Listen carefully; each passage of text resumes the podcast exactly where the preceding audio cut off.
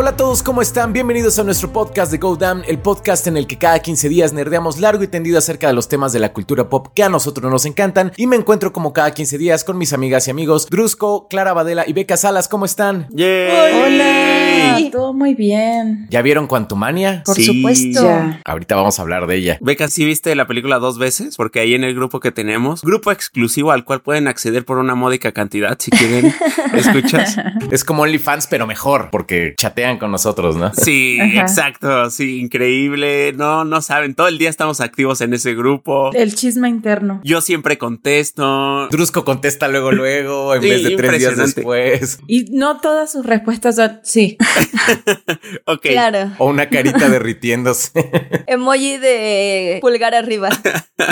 Aparte, luego pongo emojis que puede ser como muy ambiguo, ¿no? De qué significa esto. Sí, no, no lo sé. Está sufriendo, está disfrutando, es- no sabemos, ¿no? que está de acuerdo, no está de acuerdo. Me preguntas rojo o azul, sí. Ok, y en fin, ya después de que me exhibiste, ya nos exhibieron, como dice el bebé de Derbez. ¿Sí viste la película otra vez? No, ya no pude ir a verla, voy apenas hoy. Sí quiero verla otra vez, o sea, genuinamente sí la voy a volver a ver, pero no, no pude verla. ¿Por qué, Beca? ¿Por qué? No lo entiendo, pero bueno. Es que a mí, o sea, voy a empezar a encender la llama de la controversia, pero no me parece un bodrio como así imperdible, horrible, como mucha gente está diciendo. No la voy a defender hasta que no la vea dos veces, pero entonces no la voy a defender. Entiendo todos sus errores, solo a mí no me parece tan mala. Ya. Es que para entrar en contexto, tengo que contarles esto. Es que en, en el chat justamente Beca puso que iba a verla por segunda vez, que la quería ver una segunda vez antes del podcast y Drusco puso yo no quiero volver a verla nunca Sí. más.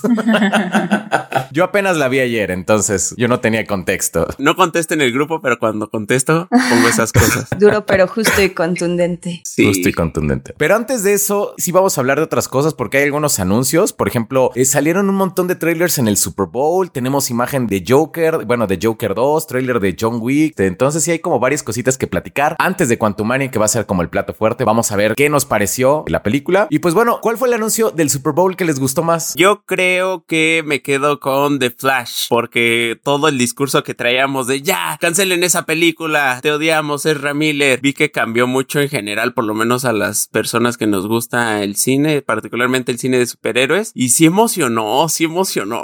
Pero ¿estás de acuerdo de que gran parte de esa emoción es porque es Batman presenta a Flash, ¿no? Casi, casi. O sea, la presencia de Batman en esa película es como muy, muy fuerte y creo que también eso es una gran manera de limpiar el nombre de Ezra Miller. O sea, no lo justifico, no digo que esté bien, simplemente es una gran táctica y ya estamos cayendo. Sí, tienes toda la razón. Es como en Los Simpson con la Lady Malibu, de que solo tiene un sombrero nuevo, no me importa. Estoy muy consciente, pero quiero que me manipulen. Yo la verdad, yo también amé el tráiler de The Flash. La verdad, sí dije, oh, maldita sea, yo sé que Ezra Miller hizo esto, pero de repente lo ves ahí y, y lo hace muy bien ahí en el tráiler y todo, o sea, poquitos diálogos y todo, pero dices, maldita sea, sí. Tengo muchas, muchas ganas de ver esa Sí. película de, de Flash. A mí me encantó el tráiler y la verdad es que yo no soy fan, o sea, sí es como de mis, de esas cosas como polémicas. A mí no me gusta el Batman de Michael Keaton. Órale. Desde niño nunca me, o sea, sí- Sí, o sea, me gusta las películas, me gusta esa ciudad gótica, me gustan los villanos, me gusta todo ese enfoque, pero Michael Keaton, así en el 89 como Batman, Claro. así con su mullet, chaparrito,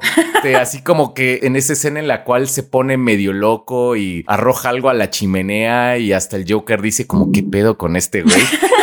La verdad, yo de niño yo dije, es, es que ese no es Batman, no es como, o sea, ya cuando se ponía el traje ya como otra cosa, pero la figura de Michael Keaton del 89, la verdad es que nunca la compré. Y eso que me gustaba el Batman de Adam West de niño, ¿eh? Sí, o sea. Ojalá que para algún especial o el especial navideño de este año salga tu hijo recreando esa escena de Not My Batman. Not my Batman. Pero el tráiler aquí me gustó mucho y dije, órale, se ve muy bien ese Batman y todo, sí. Bueno, es que también tantos años después, o sea, ya, o sea, y, y finalmente, cuántas personas, o sea, sí, los treintañeros ubican o tienen en su memoria al Batman de Michael Keaton, pero yo creo que más bien el resto de las personas es, pues es Batman, es Michael Keaton, lo ubicamos porque además este estuvo en Marvel, sabemos lo que puede hacer y nos emociona porque en algún momento fue importante, pero creo que no está como tan presente en la mente de la gente el Batman de Michael Keaton, sino Sí. como una figura mitológica que existe y que va a aparecer en The Flash y eso es grandioso, ¿no? Inclusive yo creo que el símbolo de Batman y todo lo que va alrededor de ello, Clara, está más fuerte que el propio Batman. Por ejemplo, pienso que el Batimóvil, quiero pensar que hasta un Centennial o alguien más chico lo vería y diría, ah, pues es el carro de Batman, ¿no? Pero como tal el Batman, sí tienes mucha razón. Beca, ¿tú qué opinas? Yo les tengo que confesar que no vi el tráiler de, de Flash. Es que me causa mucho conflicto. ¿Qué? ¿Y todas esas notas en fuera de foco? ¿Cómo se hicieron? ¿Chat GPT? ChatGPT. Prepara una reseña.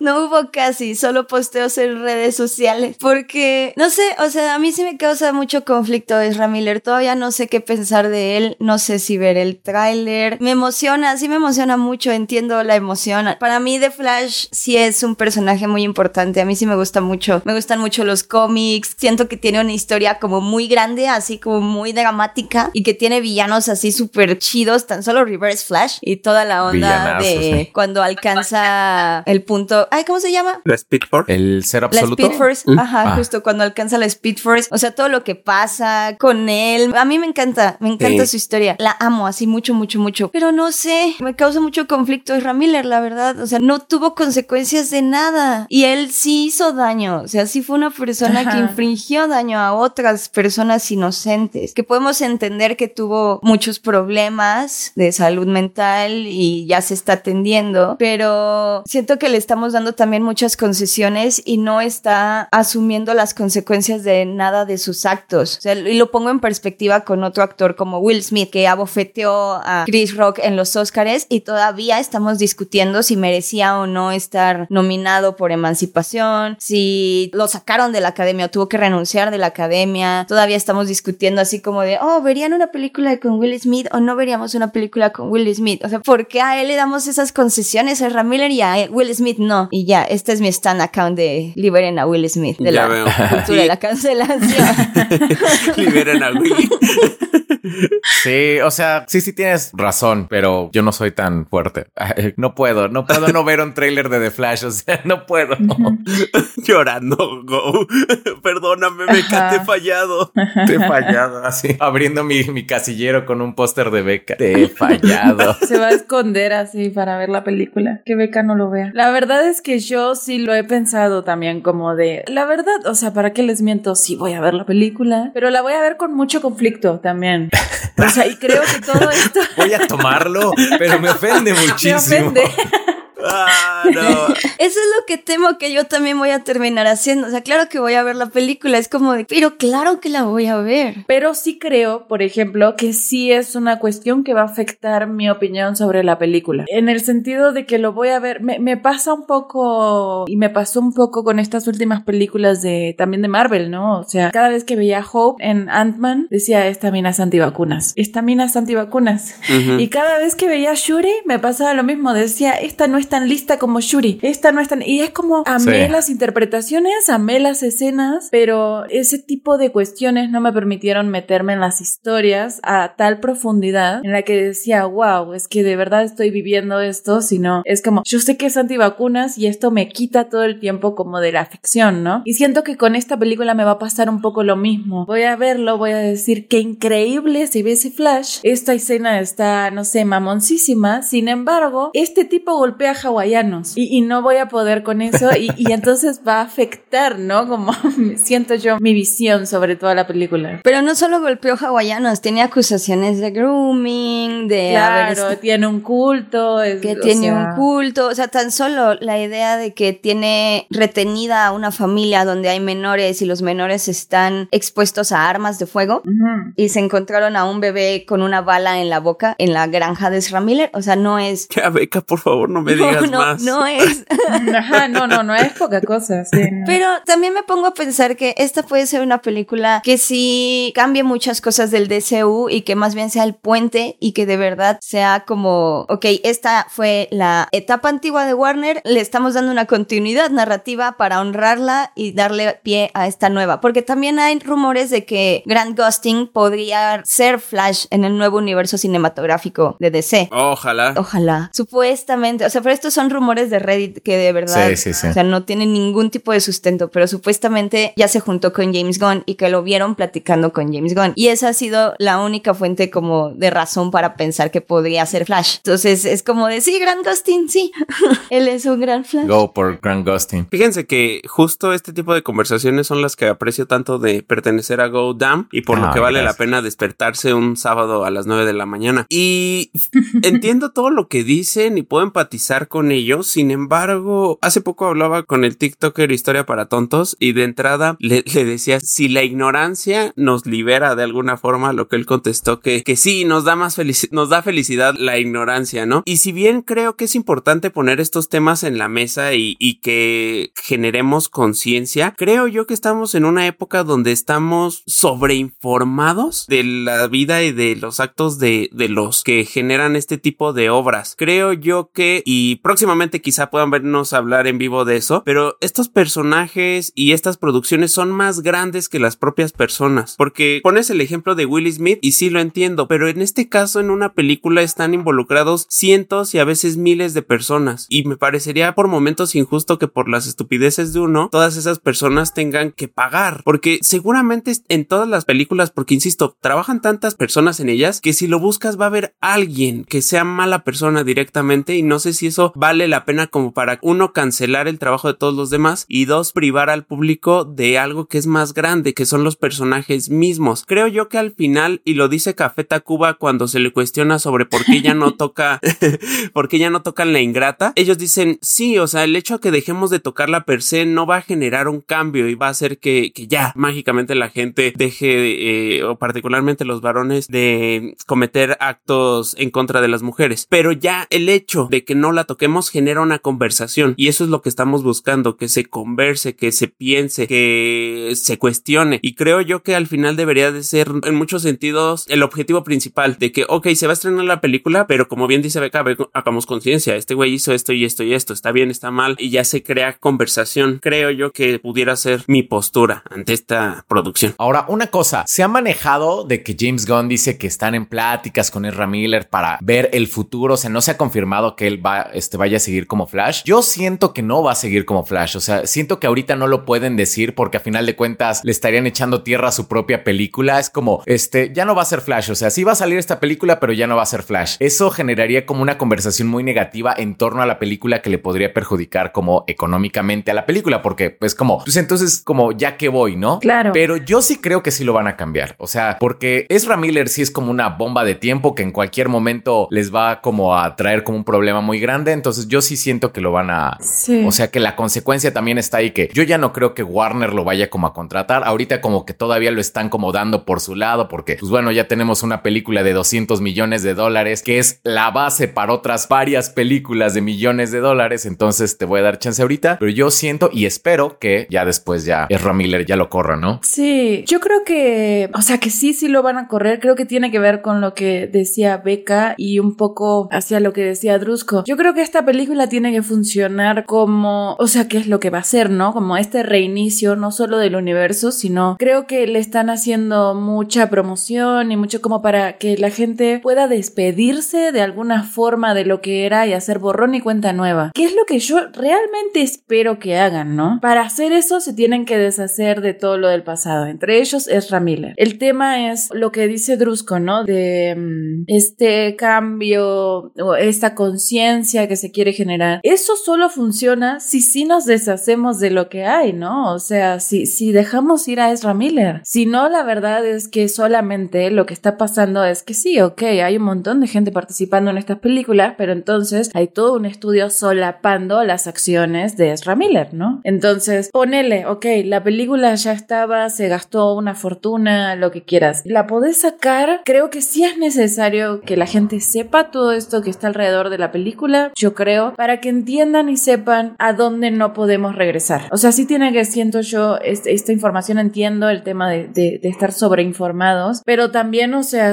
obviamente son cosas que siempre han pasado, pero tampoco podemos como mirar para otro lado, ignorar las cosas y esperar 20 años, como con el caso de Harvey Weinstein o de otras personas, para que entonces salga a la luz y entonces digamos, ah, ok, sí, estaba esto, pero nadie sabía nada, entonces todos nos lavamos las manos, ¿no? Creo que este es el momento en el que justo, si ya sabemos que esto está pasando, ok, no vamos a perder 200 millones de dólares, saquen la película, pero entonces aprendamos algo, ya no le, no contratemos a Ezra Miller, deshagámonos de él, empecemos de cero con gente buena y tengamos un mejor este casting o un mejor este área de recursos humanos o gente capacitada para lidiar con estas cosas o prevención de crisis o lo que sea que mejore estas situaciones, ¿no? Y entonces creo que de, todo esto queda solamente como aprender y te voy a ser muy honesta, genuinamente espero que esto sea un punto final en esta historia porque Warner parece no aprender, ¿eh? O sea, estoy segura de que vamos a volver a tener otro escándalo con Warner mal manejado como lo hemos tenido los últimos 10 años. Sí, creo que el hecho de que le estemos dando una oportunidad tan grande a Ezra Miller de estelarizar e ir a ver una película de tal tamaño, un blockbuster, creo que habla de que efectivamente ya la sociedad está dispuesta a separar supuestamente entre comillas el arte del artista y a tratar de ver las películas como lo que son un medio de entretenimiento. Creo que ahí está, o sea, el simple hecho de que la película se esté estrenando es una muestra de ello, de que estén más dispuestos a invertir en herramientas para ayudar a Ezra Miller. Habla de esta cultura de las segundas oportunidades y de que se puede perdonar a una persona. Creo que ahí está, o sea, a lo que voy es, ahí está, es lo que está ocurriendo, es la realidad. Lo que no estamos viendo es que a otras personas no se les está dando el mismo tipo de, oportunidades, de que estas personas, de Ezra Miller, no está realmente teniendo consecuencias por sus actos y que más bien se le está dando una segunda oportunidad porque está estelarizando una producción muy grande que mucha gente quiere ver, que mucha gente ama. Entonces, creo que sí vale la pena señalarlo porque la película ahí está, se va a estrenar, va a ser un hitazo. La segunda oportunidad para Ezra Miller ahí está, pero no sé, o sea, creo que sí es importante, no sé, es como lo de J.K. Rowling, ¿sabes?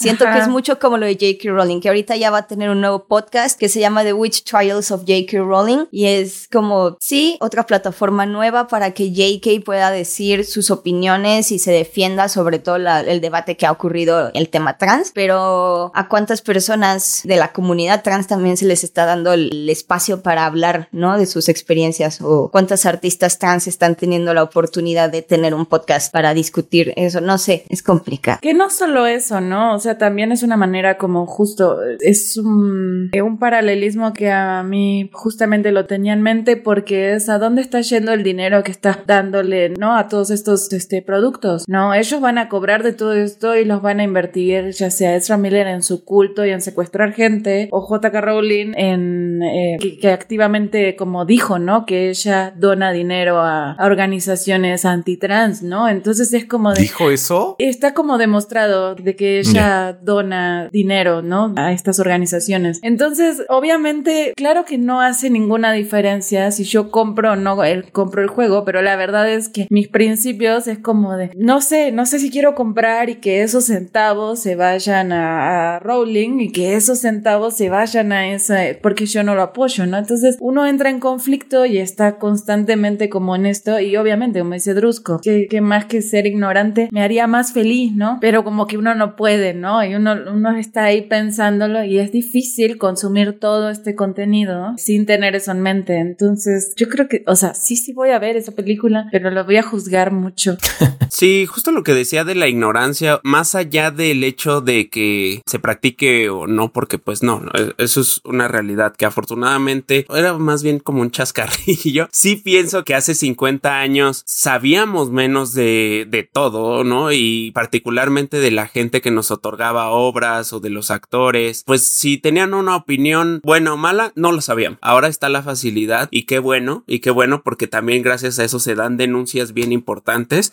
Voy a dar un giro bien curioso a la cultura popular, pero pienso, no sé, lo que está pasando últimamente con Yuridia, la cantante, que hace 10, 15 años, pues pues era impensable. O sea, lo que veíamos en la tele y si la tele te quería pintar de que ella era una persona muy especial y mamona, pues te lo creías. Y en cambio ahora ya sale ella en sus redes sociales diciendo que no, que en realidad pues había otro fin de la situación. Pienso en algo así, ¿no? O pienso en las denuncias que se dan. Qué bueno, qué, bueno que ya no vivimos en, en la ignorancia. Puede ser por momentos abrumador, pero también lo veo un poco como si fuera un virus y una vacuna. Por ejemplo, el virus siempre va a estar y, y que va a ser, lo pienso por ejemplo también con las canciones de reggaetón, que de pronto es inevitable que mi sobrino tenga contacto con canciones de reggaetón y canciones misóginas, canciones que, que tienen mensajes que, que no, no quisiera yo que mi sobrino tuviera contacto con ello, pero es inevitable, es imposible que ya no tenga el contacto con ello. Bueno, pero también luego lo de las canciones misóginas, como que se lo achacamos mucho al reggaetón, pero en todos los géneros ha habido canciones misóginas, pero, pero sí somos como, creo que luego como que atacamos como al reggaetón como por algunas cosas que también podríamos como decirles a, otros géneros. Sí, solo, exacto. Solo quería hacer esa acotación. sí, te lo agradezco, te lo agradezco y tienes toda la razón, ¿no? Pero pongo de ejemplo el reggaetón porque es el género más popular y por mucho en este momento, ¿no? Que hasta en, en las escuelas se puede llegar a escuchar o los niños, por ejemplo, no sé si les ha tocado ver los videos de niños cantando la última canción de Shakira y Bizarrap, que ni siquiera entienden lo que está diciendo, ni siquiera entienden lo que está pasando, pero a los niños les hace gracia porque piensa que, que dice patitos como tú o cosas así. Patitos como tú. no me sabía Tú tienes acceso a una parte de la cultura pop que no sé de dónde la sacas, pero me gusta, me gusta. Y justo, o sea, aunque no es, no es mi hijo, y, pero lo quiero como si lo fuera, pues decido que al final busco explicarle, mira, sabes que esta canción dice esto y esto y esto, y esto está mal, o de repente la de Titi me preguntó, no, pues mira, hijo, no está bien tener muchas novias, y al final un poco es lo que busca explicar la canción, que, eres infeliz cuando andas de un lado para otro y, y, no tienes amor propio y por eso. Y una explicación más profunda de una canción que es superficial, bueno, esa particularmente no tanto, pero es a lo que voy. O sea, ante lo inevitable que es que se tenga contacto con ese tipo de cosas, mejor busco vacunarlo. Decirle, ¿sabes qué? Esto es lo que significa, esto es lo que yo creo, esto es lo que yo siento, estos es nuestros valores como familia, tú decides, porque es inevitable, ¿no? Pero pues vamos con los otros trailers, ¿no? no fue el único trailer que hubo. Se puso muy intenso esto, muy social. Perdón, amigos, perdón. No, no, no. Joseph, es que, o sea, sí es como un tema fuerte como dentro de la conversación. O sea, realmente esto de Ezra Miller, pues sí va a seguir dando de qué hablar. O sea, ahorita con este tráiler y cuando salga la película y si la película es buena, va a haber como ahí un gran choque, la verdad. O sea, porque es como, híjole, sí es buena, pero ese es Ezra Miller, pero la película es buena. Si es mala, creo que va a ser más sencillo porque...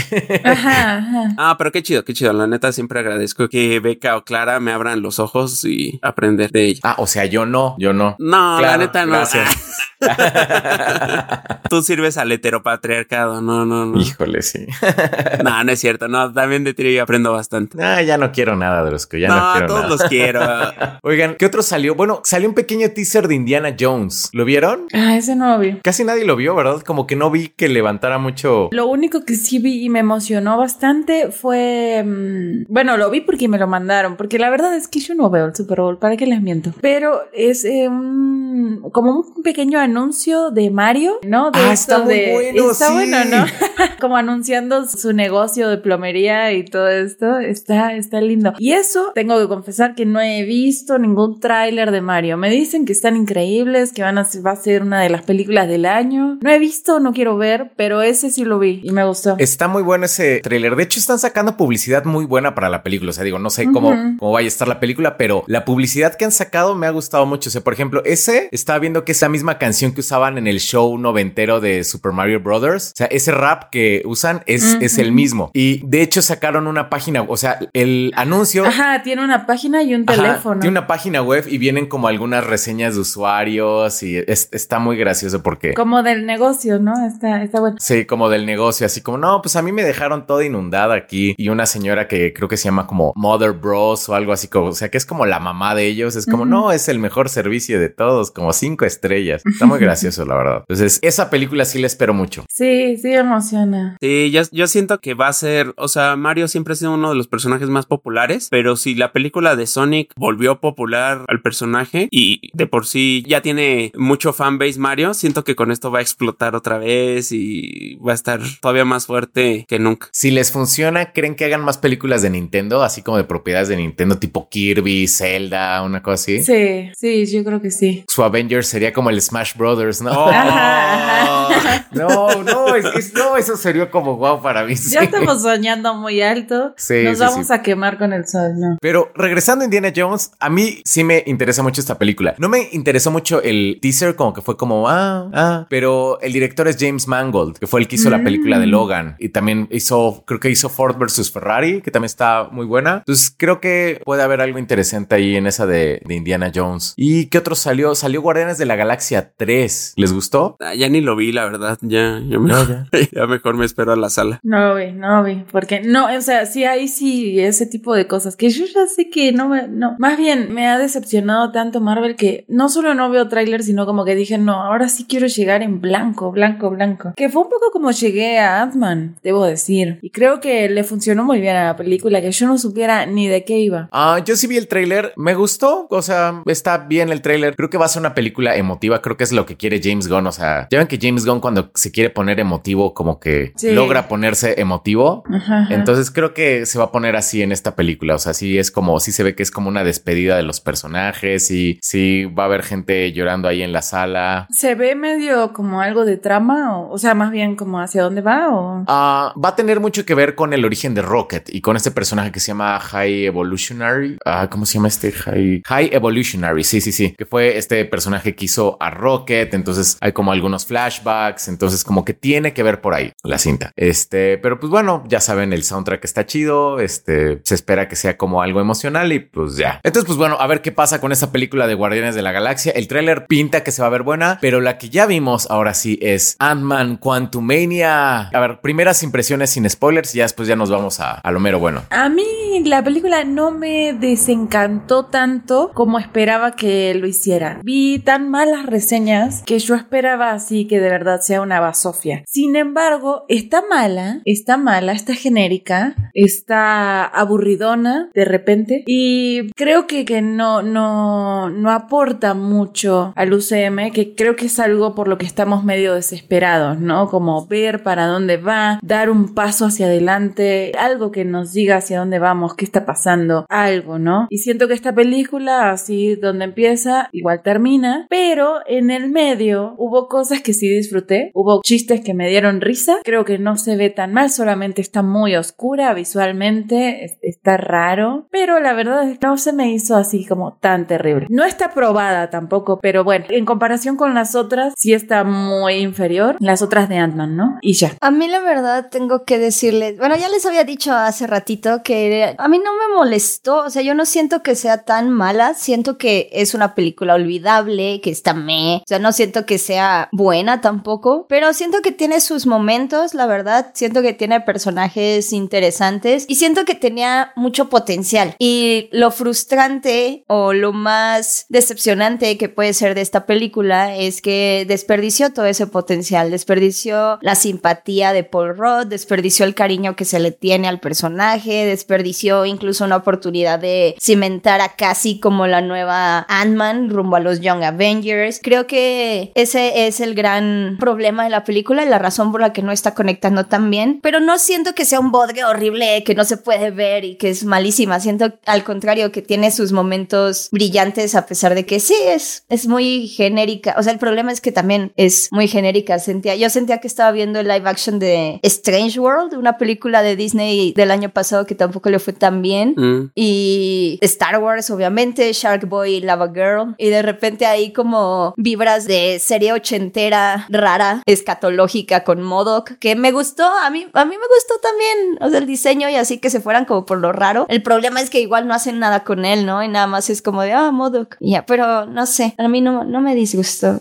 Soy muy fan. Yo, por ejemplo, antes de que vaya Drusco con su opinión acá, bien cizañosa, Sí, antes de que ya nos vayamos a los catorras. antes de que haga llorar a Paul Roth Drusco, este, yo fui igual, o sea, por ejemplo, no vi este ningún spoiler antes, pero sí vi muchas reseñas que decían que era horrible la película, entonces fui con esas expectativas súper bajas y pues no me la pasé mal realmente en el cine, no se me hace una buena película igual, pero como dicen, o sea, no se me hizo que estuviera así horrible, ¿no? O sea, que fuera como algo así que Dios mío, que estoy viendo. De hecho, creo que me gustó más esta que la 2. La 2, para que vean, pues, sí recuerdo que salí del Sí, cine cañón. así como, qué Exacto, porquería acabo de ver. O sea, acabo de perder dos horas de mi vida. De verdad, sí es algo horrible la 2. Y la 2, a mí se me hace la peor película del UCM, es Ant-Man 2. Y qué mal que hayan como dejado caer como al personaje así, porque la 1 creo que fue algo pues bastante entretenido, hasta interesante en algunos aspectos. Sí. La 1, la de Ant-Man, y de repente, pues ya que hagan estas otras dos, y como que no. Entonces, sí tiene algunos momentos que sí me gustaron. Ahorita les platico, pero la película hizo que me volviera a enojar con la serie de Falcon and the Winter Soldier por algo que dijeron. Pero sí co- hizo que me diera coraje otra vez por eso. Creo que hay cosas como muy absurdas que tienen que ver con presupuesto también, con presupuesto, con tiempo. Ya ahorita las vamos chicando, pero sí, no se me hizo horrible, no se me hizo así horrible, horrible, no. A mí más que horrible o un bodrio se me hizo muy aburrida. Me aburrió muchísimo. De repente sentía que había pasado media hora y no avanzaba la historia. Y además creo yo que es la película, si bien sí, la 2 también es muy mala, la película de Ant-Man con menos personalidad. Sí, un poquito al inicio vemos el humor del personaje y esta característica que creo yo lo persigue de que ah, como que es el vengador menos vengador, como que es el chiquito del grupo literalmente y en sentido figurado. Eso me gusta, pero me aburrió mucho. De repente ya no sentía empatía ni conexión para con la historia ni con los personajes. La actuación de Casey Lang se me hizo por momentos muy pobre. Me recordó a Emma Watson en, en La Bella y la Bestia, que se notaba que les cuesta fingir que hay seres enfrente de ellas y, y todo un mundo. Como que es como, wow, órale. Y es como, oh, híjole, como que no te lo creo, como que sí te veo mucho frente a la pantalla verde, ese tipo de cosas. Y si bien entiendo como que el chiste de Modoc me contrastaba mucho con un gran villano, que es Kang, sobre todo para con la, mitad de la película donde se luce un poquito más, como que decía, ay, ¿cómo este va a ser el asistente de, del otro gran villano? Y no, la verdad me, me perdió mucho, me aburrió, me aburrió bastante la película. Y aun cuando la película, la primera de Ant-Man tiene mucha personalidad, muy buen ritmo, grandes chistes, la volvería a ver sin problema. Esta sí no. Y lo curioso es que pudieras, en un universo de películas literalmente, pudieras no verla y no pasa nada, porque en Loki te van a volver a explicar quién es Kang y por qué es tan importante. Y es que creo que, o sea, justamente lo que dices, o sea, comete varios errores que una película de este estilo no debería de cometer. Ajá. Uno, o sea, si te aburre, es como, güey, o sea, no te estoy pidiendo que me des como el significado de la vida, solamente quiero que me entretengas. Y si no cumple con ese propósito de entretener, pues no está bien, ¿no? Es como hay, hay algo ahí que no está funcionando. Fíjate que me pasó lo mismo con, este, con Cassie Lang, que por ejemplo, creo que algo que había visto en Marvel, que a pesar de que ciertas producciones no fueran tan buenas o estén fallando, como por ejemplo Hawkeye, que se me hizo una serie como, eh, pero muy olvidable, pero Kate Bishop, dije, qué buen cast de Kate Bishop. Y Kate Bishop, así como, sí, quiero ver más de Kate Bishop. Igual con Miss Marvel, con, con Kamala, qué horrible serie, pero sí te quedas con ganas de ver más del personaje. Y esto no me pasó con Cassie Lang, como que dije, híjole, no, sí, aquí la verdad es que no me quedé con ganas de ver más del personaje, pero creo que también, como dices, o sea, le cuesta trabajo actuar en una pantalla verde, pero es que todo es una gran pantalla verde. Todo, todo es CGI, sí. Hay una parte donde están corriendo que volteé con mi hijo y le dije, "Eso es como mini espías 3D, ¿no? Es o sea, se ve que no están corriendo, o sea, Sí. se ve chafísima, pero así horrible. Y Exactamente esa fue la escena donde dije, híjole, no le estoy creyendo nada. Exactamente la mismita escena. cuando están corriendo que, o sea, se ve que ni siquiera corren con ganas porque tienen como el, el final del set como dos metros adelante, entonces tienen Sí. que hacer como que corren, pero no tanto porque se van a acabar los dos metros de set que tienen. Entonces, eso estuvo muy chava, sí. Y aparte que, la verdad, tenemos que admitirlo, Catherine Newton no actúa No. nada. O sea, ni porque su vida depende de ello, actúa. No tiene simpatía. Entiendo por qué trataron de hacer un recast. O sea, si necesitaban a una actriz que fuera más joven, si querían hacer los Young Avengers, porque los Young Avengers van a venir hasta el 2028, 2030. O sea, no, no va a ser en un futuro muy cercano. Lo entiendo, pero esta nueva casi, la verdad, no, no le creí nada. Que esa es una. Tú le diste al clavo a una de las grandes decepciones de la película y es el mundo cuántico. Es la oportunidad de mostrarnos en su totalidad el mundo cuántico y nada más es una mezcla de Mad Max con Star Wars, con Land of the Lost, con Shark Boy, Lava Girl, pero realmente no te vamos a presentar a muchos personajes a pesar de que ahí está Chidi de The Good Place. Ajá. Sí, yo también dije, ah, está chidi de The Good Place, sí. Está Chidi de The Good Place. Y hay personajes que es como de sí podría ser cool, pero no me interesa. O sea, es muy aburrido, es muy... No, pero es que está muy raro. El CGI CGI está muy chafa, es como... Y luego casi, o sea que yo quiero entrar a lo que te molestó, que te hizo recordar lo de Falcon and the Winter Soldier, porque siento Ah. que es lo mismo que a mí me molestó sobre casi y... Sí, justo. A es ver, que, por ejemplo. o sea, ya con spoilers, ¿no? Vamos con spoilers, Vamos sí, con sí, sí. spoilers. Este, bueno, lo que me molestó fue que al principio de la película a Cassie la meten a la cárcel porque ella estaba defendiendo como unos indigentes y habla de que pues es que perdieron sus casas en el blip y todo esto. Y eso se me hizo lo más interesante que la película dio y es algo que pudieron tocar súper bien en Falcon and the Winter Soldier con el personaje este de... Ah, se me fue esta chica, la que era la, la otra super soldado. ¿Cómo se llama? Esta Carly Morgenthau. Carly Morgenthau y dije, o sea, ahí tenían un súper discurso, unas consecuencias del mundo real, o sea, del blip, o sea, las podrían vincular con el mundo real y todo y fue como una oportunidad súper perdida y ahí en esa parte dije, o sea, me volvió a dar como coraje lo de Falcon and the Winter Soldier. me pareció como de mal gusto que lo usaran aquí porque es como, te voy a dar la apariencia de que te estoy contando un problema como del mundo real y algo como, sí, algo social y político, pero realmente solamente lo mencionó así como pasajeramente, entonces. La gentrificación del blip. Sí. Ajá, fíjate que eso fue justo una de mis molestias más grandes con esta película, porque está, ah, yo entendía perfecto por qué Scott Lang sería el personaje que estuviera feliz después del blip. O sea, me encanta la idea de que él está cómodo y que es un famoso que vive de sus regalías con sus libros y que está ya súper cómodo con su vida y que su hija sea la que le esté diciendo, oye, pero estamos haciendo esto y esto y está pasando esto y sabes que el blip dejó a personas indigentes sin sus casas. Me gustaba mucho esa idea y cuando llegan al reino cuántico, que Scott lo único que quiere es salir de ahí porque qué asco está en el reino cuántico y se dan cuenta que hay una revolución y que la revolución está ahí un dictador. Me encantaba esta parte de casi yéndose a la revolución y Scott relacionándose con Kang, o sea, de alguna manera, porque en un punto Kang les está diciendo, yo te puedo no solo sacar del reino cuántico, sino que incluso puedo modificar el tiempo para que tengas más tiempo con tu hija. Y Scott lo que dice es, no, porque yo soy un vengador. Y es como de, ¿qué? O sea, tenías como toda esa historia y no la estás usando, no la, no estás haciéndome nada, no me estás diciendo nada porque Scott tiene que ser bueno y tiene que estar en contra de Kang y Kang tiene que ser el malo porque es el malo del cuento y ya. Y entonces te dan una película sin personalidad que te cuenta una historia de una revolución que te la enseñan tres minutos y Scott así como en un viaje de confusión y conflicto que es como de, pero realmente no tiene conflicto porque lo único que quiere es rescatar a su hija. O sea, pero no, no hay como conflicto ahí, no, no hay nada. Incluso es como de, ¿por qué no te alías con Kang? O sea, de verdad yo no entendía esa parte de por qué no se alía con Kang y que se salgan del mundo cuántico. Pero hasta que entendí que es como de, no, es que casi quiere apoyar la revolución, que es un problema, pero es como... Oye, pero qué efectiva fue esa. No se dieron cuenta que hablaron como cinco minutos con personajes que tenían que ver con la revolución. O sea, Cassie y Scott hablaron cinco minutos con ellos y de repente ellos ya como organizaron toda una revolución de- del mundo cuántico. Es como. Orientalismo, orientalismo.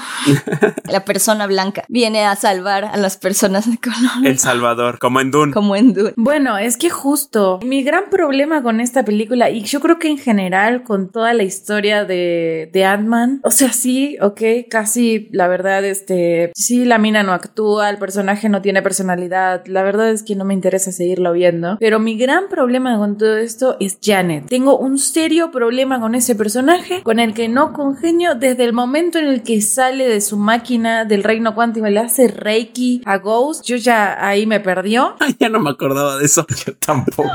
Yo tampoco.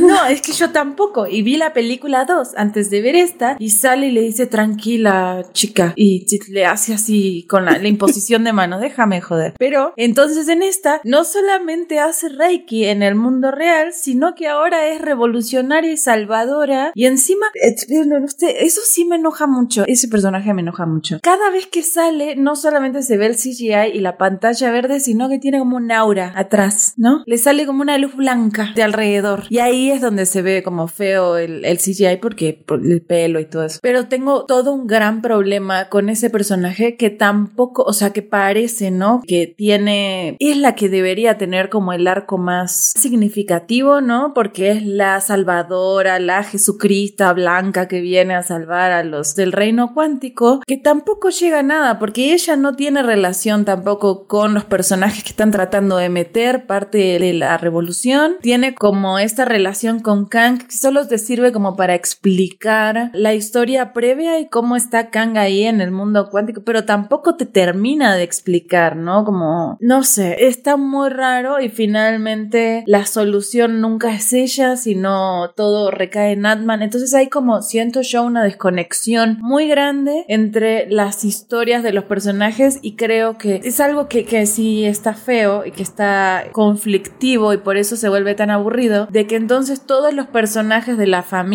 tipo Hank Pym, Hope, Janet, Ant-Man y Cassie, son todos uno mismo. Entonces ahí se diluye la personalidad de todos porque entre todos no hacen una. Y entonces una metió a Kang ahí, este lo encerró, este lo quiso matar, el otro lo salvó, la otra, y nunca sabes quién hizo nada, todos se hacen cargo de todo y todos entendieron todo y a lo mejor la historia la escuchó uno. Entonces es como una conciencia conectada sin personalidad que está raro. Entonces yo creo que te pierde tanto, no conectas con nadie, no sabes qué onda y por eso es tan aburrida esta película, ¿no? ¿Sabes cuál personaje me desesperó muchísimo? O sea, que creo que fue el personaje que, bueno, de los que mejor actuó junto con Jonathan Mayers, está Michelle Pfeiffer. Su personaje así fue como, híjole, así lo me desesperó muchísimo porque siempre era como, es que no les puedo decir, pónganse salvo, pero no te puedo decir, pero es que dime, no, no, no, es que no te puedo decir. Y esta, esta dinámica de no te puedo decir, no te puedo decir porque te estoy protegiendo, me cansó rapidísimo. Así como ya diles de una maldita vez, así como ya estás en el reino cuántico, como ya pela la maldita naranja y diles, no es como, es estúpido que no les digas. O sea, sí es como, ah, sí, me desesperó mucho eso. Eso y, por ejemplo, otra cosa que me hizo mucho ruido fue lo del reino cuántico, que como decía Beca, que tenía como rasgos de Mad Max y de Star Wars, o sea, como que parecían culturas súper desconectadas, simplemente era como, pues denles looks así como diversos, así, pero no parecía que a fueron... Mí me hizo acordar como a Ragnarok, como un intento, eh. Exacto,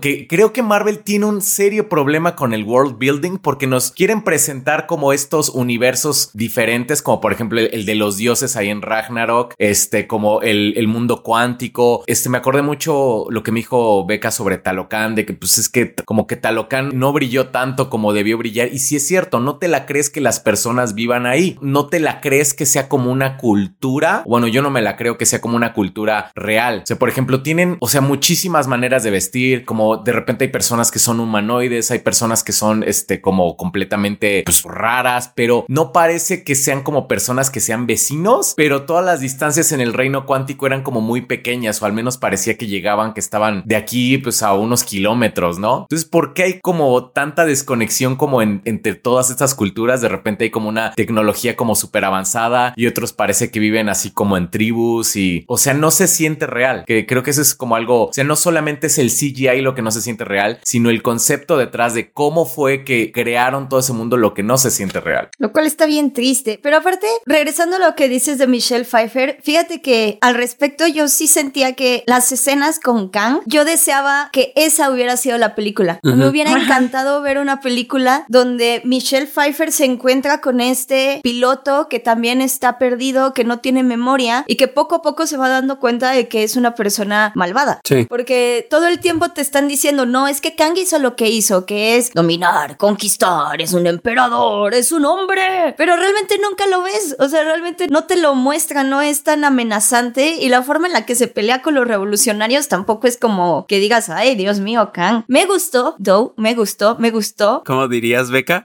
¿Qué? Ay, Dios mío, Kang. Ay, Dios mío, Kang. Sí, o sea, la verdad me gustó. Bueno, aparte de que Jonathan Mayer es imponentísimo, sí. Me encanta su fisicalidad, cómo la puede hacer como tan, no sé, tan amenazante. Pero lo que más me gustó de él es la razón por la que su carita es azul. Me encantó que su casco, que fue aparte de un casco retráctil, eso lo amé. Se me hizo súper original. Pero soy, esa es mi ñoña de cómics hablando. Pero regresando a, a lo demás, ni siquiera se ve tan imponente como en las escenas de flashbacks con Michelle Pfeiffer. Ahí sí es como de, ay, señor Kang, ay, Dios mío, Kang. Ahí sí es así. Sí. Pero eso me frustró mucho, que hay como todos estos momentos como inconexos, porque aparte Sí. también como que te quieren decir, no, es que el problema es Janet, que no les está contando todo lo que pasó en el reino cuántico, pero Scott también estuvo ahí un rato, ¿no? Y Hank también, y nadie sabía de las civilizaciones, nadie sabía que había criaturas, que había un mundo, nadie. Además, o sea, es, es que nunca te terminan de cerrar como el por qué no les dice. Es como como de, claro, porque tuvo que un romance co- con, Bill Murray. Es Con como, Bill Murray.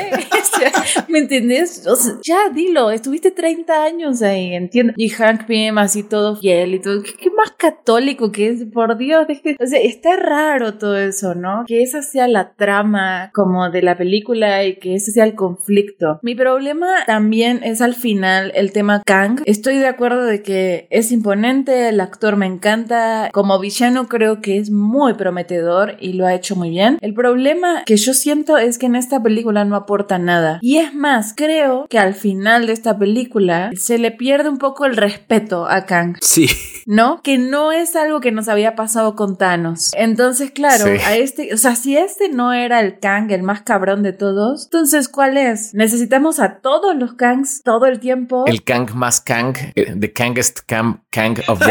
The Kangest Kang. Ah, me encantó tu reverencia. Ya muestren a The Kangest Kang. Pues es que, fíjate que eh, esa fue otra de las cosas que a mí sí me gustó de la película, que sí fueron las escenas post créditos. Creo ¿Sí? que sí, a mí sí me gustó. ¿No la sentiste muy Power Ranger? Es que a mí sí me gusta Jonathan Mayers como Kang. O sea, sí me gusta Ujú. ver. Eso en, en live action me gusta. O sea, siempre le quise ver. Me encanta Rick and Morty. Esa es la parte que más me gusta de Rick and Morty. La idea de, de su cita de él y que haya un montón de Ricks y que. O sea, toda esa parte del Evil Morty me, va- me fascina. Y verla en live action fue como de. Sí. Está, está bueno, está sí. bueno.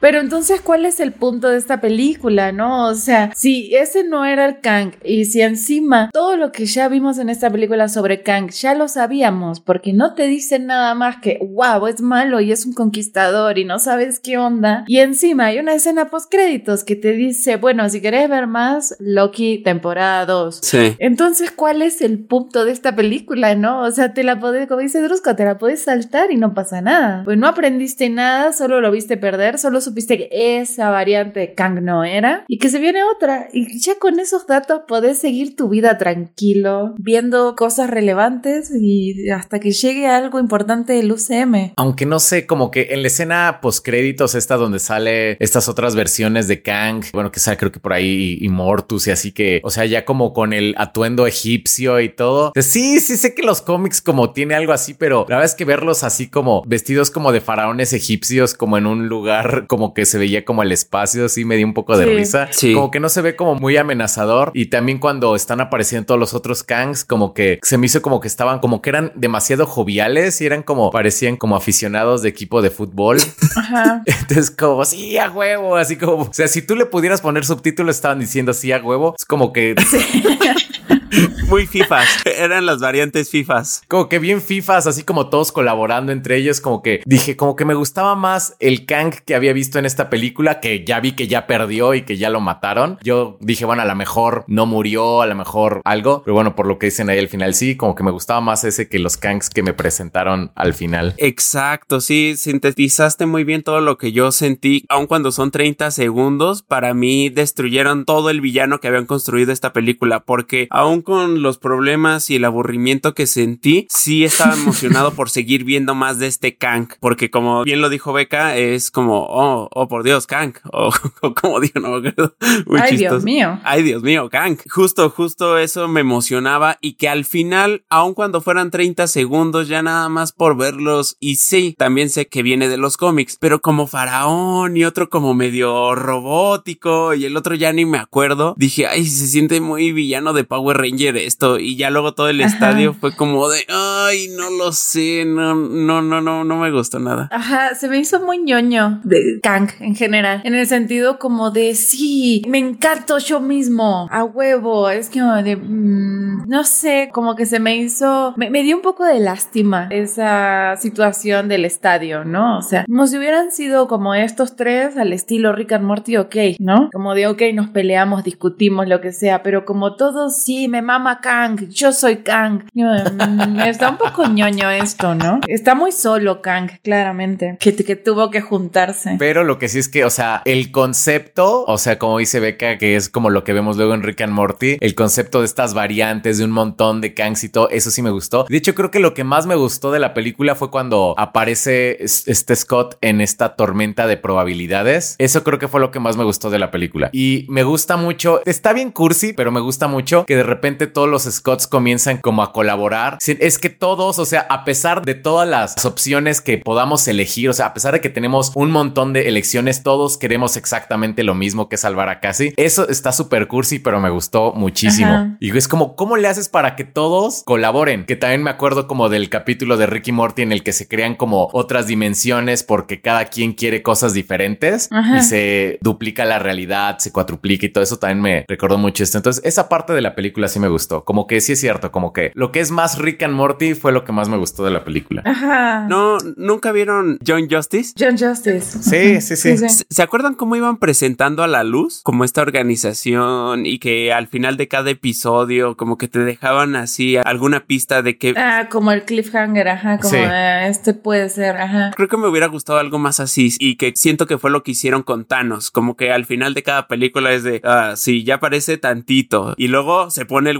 guantelete y que por muchos momentos nos frustró, pero creo que nos fue simbrando más la idea de que venía algo más grande y aquí se me hizo más torpe, más burdo de, ah, sí, tres versiones de Kang y uno es egipcio y de repente todos en un estadio. Siento que pudieron haber sido más sutiles. Ajá, y te vamos a confundir y nunca vas a saber cuál es el fuerte de todos Ándale, estos, ¿no? sí. Si es que hay un fuerte, ¿no? A lo mejor no hay uno. A, la- Sí es que, ajá, ajá. a lo mejor la amenaza es que hay un chingo. Que también, o sea, me gustaría eso también, casi como que no hay un Kangest Kang, sino que lo amenazante es que hay un chingo. Que es algo que, por ejemplo, sí consiguen en Rick and Morty, que aun cuando está esta cosa de que sí pudiera fácilmente haber un estadio lleno de Ricks y Mortys, siempre había como de, ah, hay algo más atrás, algo, un misterio y que al final fue Morty malvado y que funciona súper bien, ¿no? Creo que me hizo falta como un poquito, que fueran un poquito más elegantes, más sutiles. Es que como que sí lo están poniendo, pero muy raro, ¿no? Porque si nos recordamos a Loki con las estatuas de los Kang, hay una que está destruida y justo está como la del la del faraón, están ellos y está una destruida que entiendo que es la de este Kang, el Kang que estaba encerrado en Quantum Manía. Ok.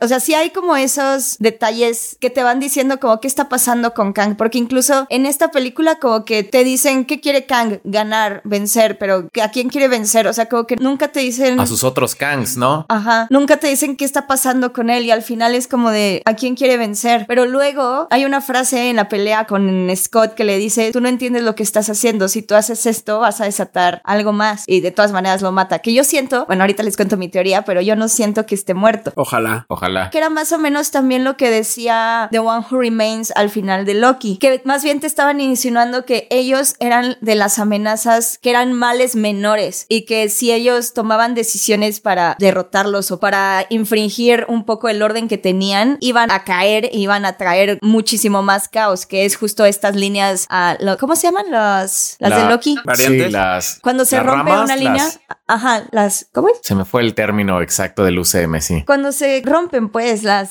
realidades, las ramificaciones. Entonces, ahí ya, justo en la escena post créditos, vemos que hay muchos que ya están colisionando, ¿no? Que todos están como, "Mua, ja, ja, ja, ja". Que sí, o sea, sí, es, estoy de acuerdo que es como muy Power Rangers, pero también está como cool para una persona ñoña como yo, que es como, ja, ja, Porque al final de cuentas vamos a tener Secret Wars y Kang Dynasty. Y yo siento que me lleva a mi teoría. Yo siento que no está muerto, anda de parranda. ¿Cuál es primero, Secret Wars o Kang Dynasty? Kang Dynasty, ¿no? Creo. Es primero Kang Dynasty 2025 y después Secret Wars en 2026. Pues ya no falta tanto, tanto, ¿eh? No, pero yo siento que mi teoría es que no se fue, o sea, no está muerto, sino que ha de andar en otra ramificación del reino cuántico y más bien vamos a ver que esta versión de Kang se va a convertir en el Beyonder. Ah, ok. Esa es una muy buena teoría. Sí.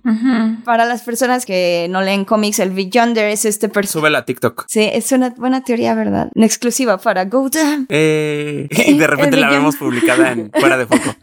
Fuera de- La traición, hermano.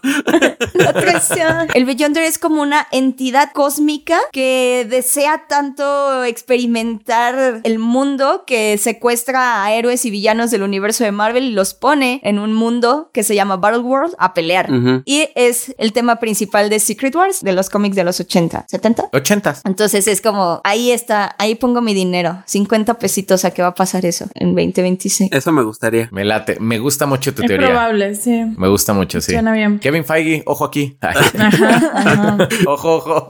Yo sé que estás escuchándome a través del chat GTP.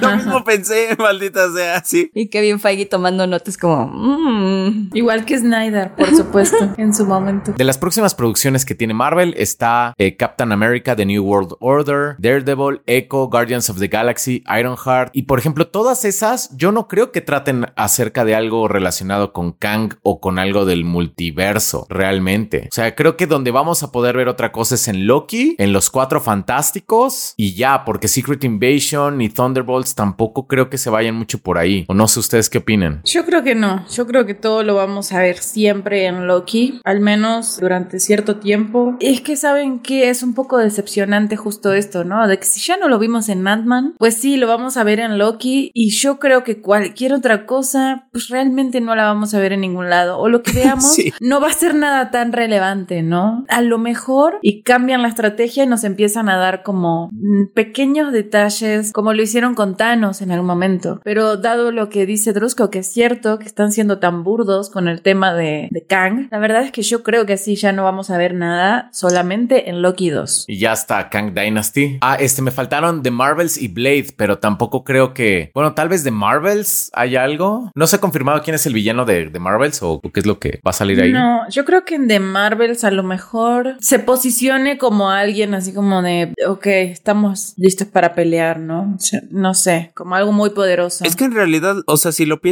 bien, ya cimentaron todo. O sea, ya para Kang Dynasty, pues lo menciona inclusive Kang en esta película, vagamente creo, de algo de la dinastía. Me imagino que Kang Dynasty ya va a Es ser. hora de nuestra dinastía. Ajá. Sí. Oh, lo dijo, lo dijo. Sí. Y ya va a ser de que los Vengadores peleando contra todas las variantes de Kang. Yo creo que a lo mejor en Cuatro Fantásticos, dado que es como justo previo, o no, no sé, no sé, capaz que nos ponen así un mensaje como los Cuatro Fantásticos regresarán en... Y, y ya sale así. Que bueno, los cuatro fantásticos sí tienen vínculos muy fuertes con el personaje de Kang. Entonces yo creo que ahí sí vamos. Es segurísimo ahí sí. Sí, ojalá, no sé, a ver qué tal. Pero mm, por lo pronto creo que esta película me quitó un poco las ganas, o sea, no sé cómo explicarlo. Tengo muchas ganas de ver Blade, por ejemplo. Creo que es de las cosas que más me emociona de esta fase. Daredevil a lo mejor, pero no estoy tan segura de que puedan lograr el nivel que tenían. Y supongo que Thunderbolts me da curiosidad. Luego Guardianes, pues ya sabemos que es medio como un cierre, y, ¿no? Como no va a aportar nada porque simplemente va a ser como despidámonos. Pero ¿saben qué? O sea, desde Endgame nos estamos como despidiendo de todos, ¿no? Y, y sin que nos den algo nuevo. Entonces como que necesito que ya, ya, ¿no? Avancemos y tengamos algo nuevo. Y lo nuevo que nos han dado, la verdad es que me parece que está, está pobre son. Bueno, a mí Wakanda Forever sí me gustó mucho. Esa sí me gustó. Creo que sí es como una buena entrada en el cine de, de Marvel.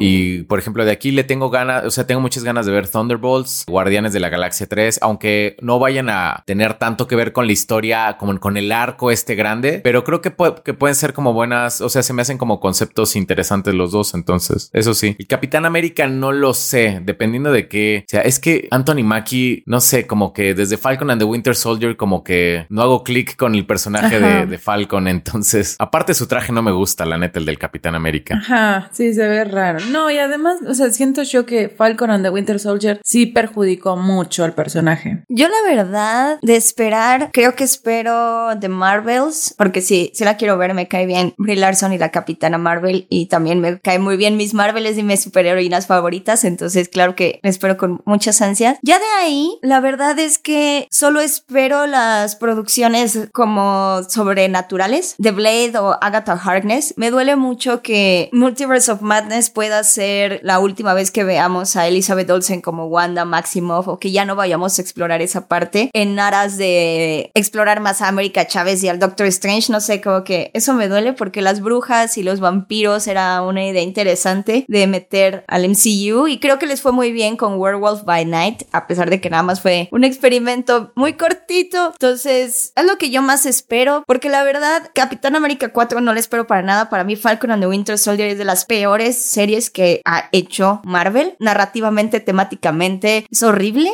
O sea, entonces, la manera en la que está construido este nuevo Capitán América no me gusta nada. No espero Guardianes de la Galaxia, la verdad, como que, eh, ah, Daredevil, Daredevil sí, tal vez sí. O sea, Daredevil como que sí me interesa, pero no sé, o sea, es que siento que ya todo se ve tan grande y tan épico y tan extremo que ahora temo que nos estén entregando más películas como Ant-Man, en donde todo sea como de, pues, ¿qué esperabas? Todavía falta esto y esto y esto y esto y no sé. Es que, bueno, yo tengo un sentimiento ahí que, que fue justo algo que me dejó Ant-Man y que me preocupó mucho como para el futuro. Es como este nivel de epicidad, ¿no? Que te están tratando de vender con personajes justo como Ant-Man. Es como, es, ¿por qué necesitaba yo una pelea tan épica según esto? Gente que no conozco, ¿no? O sea, te presentaron así tres personajes, hablaron cinco minutos, tenemos una revolución. Sí. Y es como de, lo entiendo en Ragnarok. O sea, sí, ok, es la tercera película de Thor, pero crearon un equipo bueno, hay un desarrollo, el, este equipo con Valkyria y con todos tiene sentido, es carismático. En Ant-Man eso no pasa. O sea, Hank Pym, Hope y esta Janet tienen menos carisma que nada, ¿no? Entonces no, no la arman como equipo. Y entonces a mí me dio un poco de miedo que, que traten como en cada película de vendernos esta epicidad, estas batallas enormes, estas cosas que en Endgame y Infinity War les funcionaron muy bien, pero que no se pueden replicar porque eso viene como con un background muy grande, ¿no? Entonces me parece que, que si esa es la opción, creo que no va a funcionar. Y me da un poco de miedo de que, de que así sea, ¿no? Creo que ojalá Guardianes esté muy buena, pero que esté más contenida y no así te traten de presentar 800 monstruos universales peleando y solamente porque sí, para mostrarte algo épico. Sí, justo decía el maestro René Lavant que el público no le debe de ver los hilos a la marioneta. Y creo que ya llegamos a ese punto. O sea, justo hace rato Clara decías sobre cómo el que nos emociona una película de Flash ahorita es en gran medida por Batman. Y sí, sé que nos están manipulando, pero ahí es como, sí, manipúlame, lo estoy disfrutando. Y aquí, por ejemplo, con la segunda escena post créditos, que inclusive en, la sala donde tuve la oportunidad de ver la película hubo varios gritos, que es como, híjole, los están manipulando. amigos, dense cuenta, porque ya lo sabíamos, ya no era una sorpresa que Kang venía para la segunda temporada de Loki, pero ver Hiddleston en la pantalla les emocionó y gritaron. Y ahí sí ya sentí la manipulación, porque recuerdo que yo creo que ya se desgastó esta fórmula, porque recuerdo que las escenas postcritos eran muy emocionantes, inclusive la primera de Ant-Man, según recuerdo, era como un teaser de lo que venía en Civil War y Bucky y el Capitán América dialogando mientras Bucky estaba atrapado. Eso me resultó muy emocionante en su momento e insisto, como estaba tan sacado de contexto que decías, oh, ¿qué lo llevó a esa situación? Ya quiero ver la siguiente película. La segunda escena post créditos de Ant-Man era eh, Hope encontrándose con el, traje de la avispa, lo cual también emocionaba mucho. Y ahorita no, no siento para nada eso. Sí, es que yo siento que evolucionó el tema de la escena post créditos de te doy información nueva a justifico lo que acabas de ver. Oh. Créeme que lo que acabas de ver tiene un sentido, ¿no? Y es como de, mmm, me parece que no funcionaba así, ¿no? Sí, antes sí te adelantaban algo de lo que venía, no sabíamos, pero... Las cosas, antes las cosas eran mejores. Así no estamos escuchando ahí. Otros tiempos. Pero si tuviera que destacar algo de lo que viene, de Marvels me emociona, no por la Capitana Marvel, que la verdad nunca he conseguido conectar con ella, sino por Rambo y por Miss Marvel. La verdad creo que ellas tienen el carisma y me, me interesan lo suficiente, aun cuando la serie de Miss Marvel no es buena, pero ella, como bien lo dijo Go, me cae muy bien. Blade creo que también pudiera ser interesante y Deadpool, Deadpool con Wolverine, que pues ya pertenece a la MCU, creo que puede estar muy chido. Y es que es lo que saben, malditos, saben que pase lo que pase, ahí vamos a estar en las salas. Pues es que también en cada episodio les decimos, ok, esto me interesa, a mí me gustaría esto. Kevin Feige está tomando nota, ¿no? Y dice, por supuesto, esto sigue. y es que ese ha sido uno de sus grandes aciertos, a diferencia, la verdad, de DC, que sí de repente como que la riegan, pero corrigen rápido el rumbo. Y justo creo que de ahí viene el hecho de que ya nada más van a estrenar dos series, que estructuraron mucho mejor esta fase. O sea, en cuanto sienten que ya dos personas dejaron de ir a las salas a ver sus películas, es como, no, no, no, no, no. A ver, ahora te vamos a enganchar por acá. Son expertos, Bob, expertos. Pero lo tienen previsto, no como Warner, que es como de quemen la casa. Qué mala casa. sí. es cierto. Sí, es como, vamos a relanzar el universo, pero no es cierto, porque todavía viene la película de Flash y de Shazam.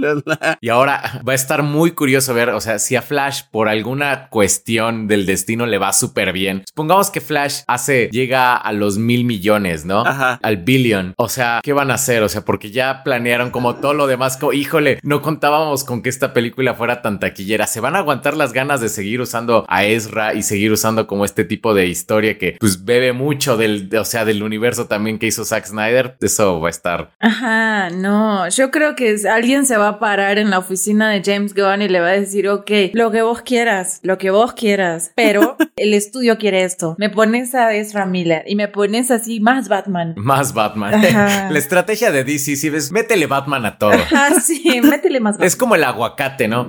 como a los diseñadores que les dicen, no le puedes meter más diseño. Eh, ahí es, no le puedes meter más Batman. no le puedes meter más Batman.